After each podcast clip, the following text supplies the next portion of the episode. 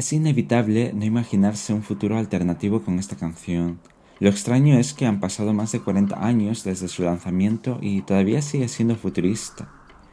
Cuando era pequeño y en alguna radio para empezar su programación ponían esta canción, mi primera sensación era de miedo. Se me erizaba la piel y no entendía el motivo. Quizás me parecía una melodía proveniente de un mundo distante, de una civilización desconocida, en otras palabras, miedo a lo desconocido.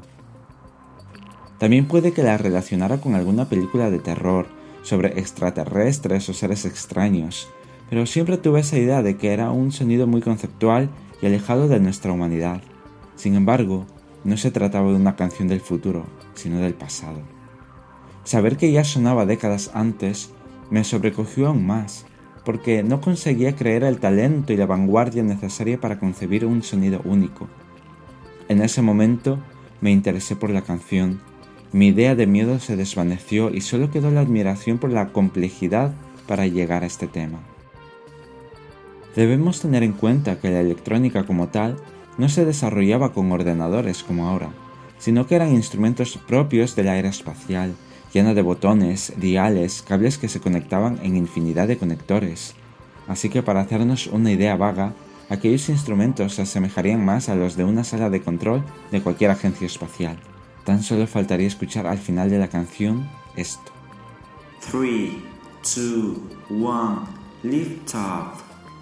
Fuera de bromas, creo que esta canción en su concepto fijó una base de cómo debía sonar y hacer música electrónica. Es verdad que ya había canciones muy importantes al final de esa década.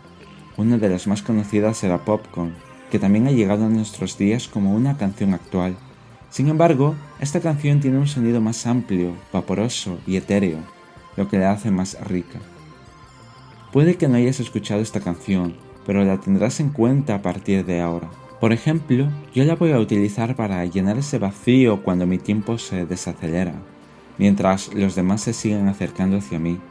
Ese momento exacto plasma mi miedo al desconocimiento, porque ignoro la impresión que vaya a causar.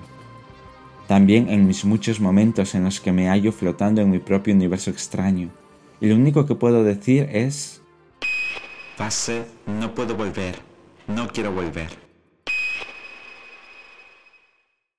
Sin duda, una canción poderosa para ser esa banda sonora cuando quieres salir y perderte de ti mismo.